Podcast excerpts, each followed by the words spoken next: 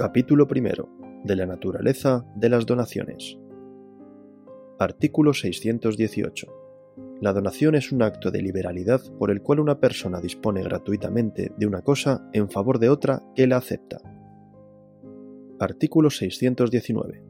Es también donación la que se hace a una persona por sus méritos o por los servicios prestados al donante, siempre que no constituyan deudas exigibles o aquella en que se impone al donatario un gravamen inferior al valor de lo donado. Artículo 620.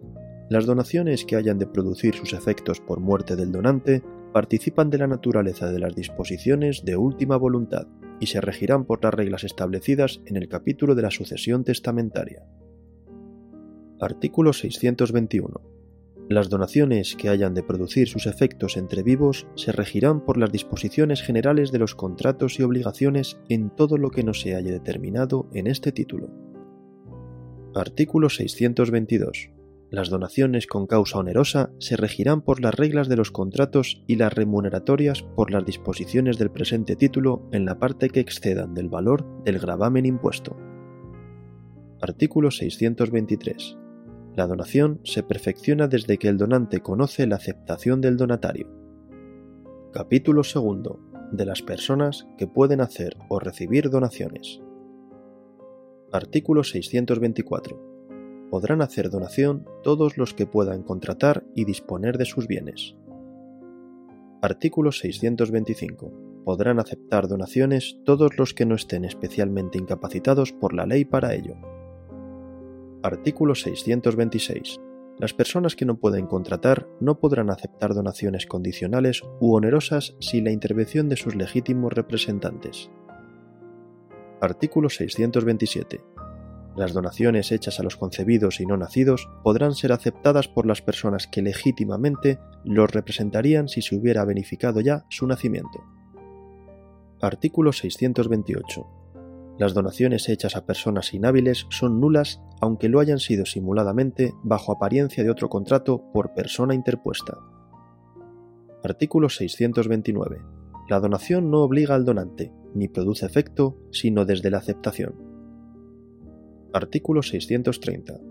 El donatario debe, so pena de nulidad, aceptar la donación por sí o por medio de persona autorizada con poder especial para el caso, o con poder general y bastante. Artículo 631. Las personas que acepten una donación en representación de otras que no puedan hacerlo por sí estarán obligadas a procurar la notificación y anotación de que habla el artículo 633. Artículo 632. La donación de cosa mueble podrá hacerse verbalmente o por escrito. La verbal requiere la entrega simultánea de la cosa donada, Faltando este requisito, no surtirá efecto si no se hace por escrito y consta en la misma forma la aceptación. Artículo 633. Para que sea válida la donación de cosa inmueble, ha de hacerse en escritura pública, expresándose en ella individualmente los bienes donados y el valor de las cargas que deba satisfacer el donatario. La aceptación podrá hacerse en la misma escritura de donación o en otra separada, pero no surtirá efecto si no se hiciese en vida del donante hecha en escritura separada, deberá notificarse la aceptación en forma auténtica al donante y se anotará esta diligencia en ambas escrituras. Capítulo 3. De los efectos y limitaciones de las donaciones. Artículo 634.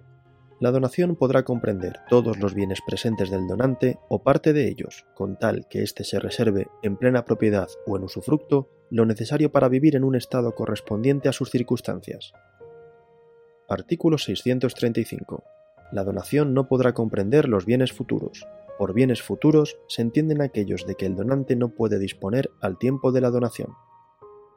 Artículo 636. No obstante lo dispuesto en el artículo 634, ninguno podrá dar ni recibir por vía de donación más de lo que pueda dar o recibir por testamento. La donación será inoficiosa en todo lo que exceda de esta medida. Artículo 637. Cuando la donación hubiere sido hecha a varias personas conjuntamente, se entenderá por partes iguales, y no se dará entre ellas el derecho de acrecer si el donante no hubiese dispuesto otra cosa. Se exceptúan de esta disposición las donaciones hechas conjuntamente a ambos cónyuges, entre los cuales tendrá lugar aquel derecho si el donante no hubiese dispuesto lo contrario. Artículo 638.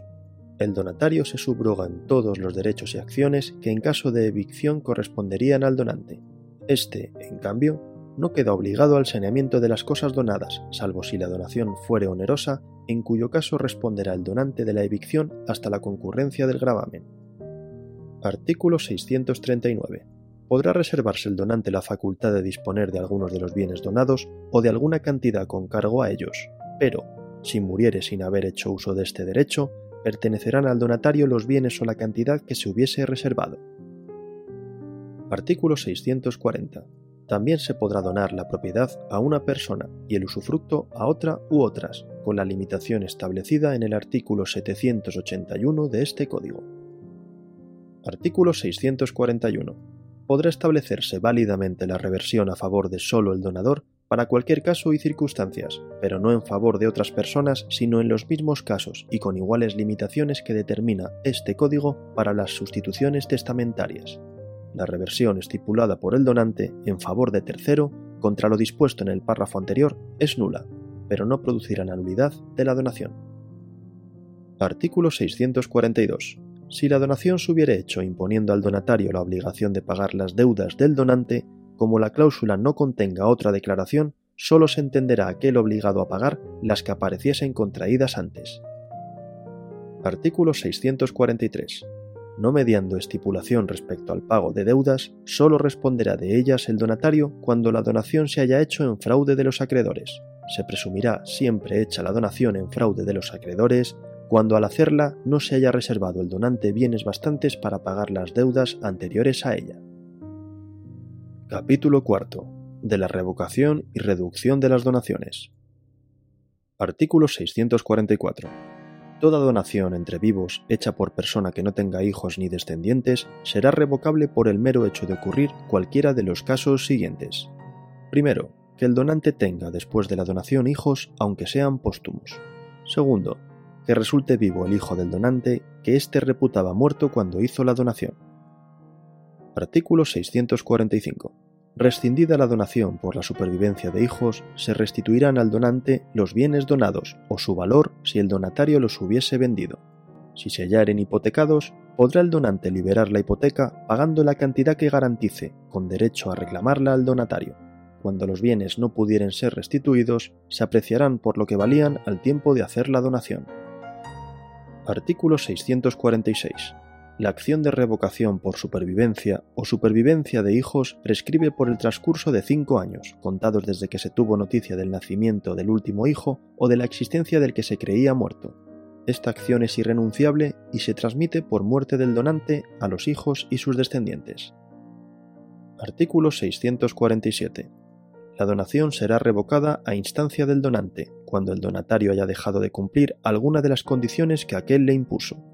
En este caso, los bienes donados volverán al donante, quedando nulas las enajenaciones que el donatario hubiese hecho y las hipotecas que sobre ellos hubiese impuesto, con la limitación establecida en cuanto a terceros por la ley hipotecaria. Artículo 648. También podrá ser revocada la donación a instancia del donante por causa de ingratitud en los casos siguientes. Primero, si el donatario cometiere algún delito contra la persona, el honor o los bienes del donante. Segundo, si el donatario imputare al donante alguno de los delitos que dan lugar a procedimientos de oficio o acusación pública, aunque lo pruebe, a menos que el delito se hubiese cometido contra el mismo donatario, su cónyuge o los hijos constituidos bajo su autoridad. Tercero, si le niega indebidamente los alimentos. Artículo 649. Revocada la donación por causa de ingratitud, quedarán sin embargo subsistentes las enajenaciones e hipotecas anteriores a la anotación de la demanda de revocación en el registro de la propiedad. Las posteriores serán nulas. Artículo 650. En el caso a que se refiere el primer párrafo del artículo anterior, tendrá derecho el donante para exigir del donatario el valor de los bienes enajenados que no pueda reclamar de los terceros o la cantidad en que hubiesen sido hipotecados. Se atenderá al tiempo de la donación para regular el valor de dichos bienes. Artículo 651. Cuando se revocare la donación por alguna de las causas expresadas en el artículo 644 o por ingratitud y cuando se redujere por inoficiosa, el donatario no devolverá los frutos sino desde la interposición de la demanda. Si la revocación se fundare en haber dejado de cumplirse alguna de las condiciones impuestas en la donación, el donatario devolverá, además de los bienes, los frutos que hubiese percibido después de dejar de cumplir la condición. Artículo 652. La acción concedida al donante por causa de ingratitud no podrá renunciarse anticipadamente. Esta acción prescribe en el término de un año, contado desde que el donante tuvo conocimiento del hecho y posibilidad de ejercitar la acción. Artículo 653. No se transmitirá esta acción a los herederos del donante si éste, pudiendo, no la hubiese ejercitado tampoco se podrá ejercitar contra el heredero del donatario a no ser que a la muerte de éste se hallase interpuesta la demanda. Artículo 654. Las donaciones que, con arreglo a lo dispuesto en el artículo 636, sean inoficiosas computado el valor líquido de los bienes del donante al tiempo de su muerte, deberán ser reducidas en cuanto al exceso, pero esta reducción no obstará para que tengan efecto durante la vida del donante y para que el donatario haga suyos los frutos, para la reducción de las donaciones se estará lo dispuesto en este capítulo y en los artículos 820 y 821 del presente código. Artículo 655. Solo podrán pedir reducción de las donaciones aquellos que tengan derecho a legítima o a una parte alícuota de la herencia y sus herederos o causavinientes.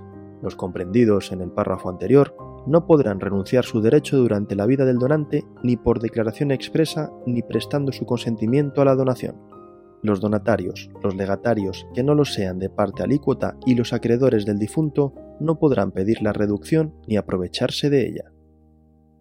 Artículo 656. Si, siendo dos o más las donaciones, no cupieren todas en la parte disponible, se suprimirán o reducirán en cuanto al exceso las de fecha más reciente.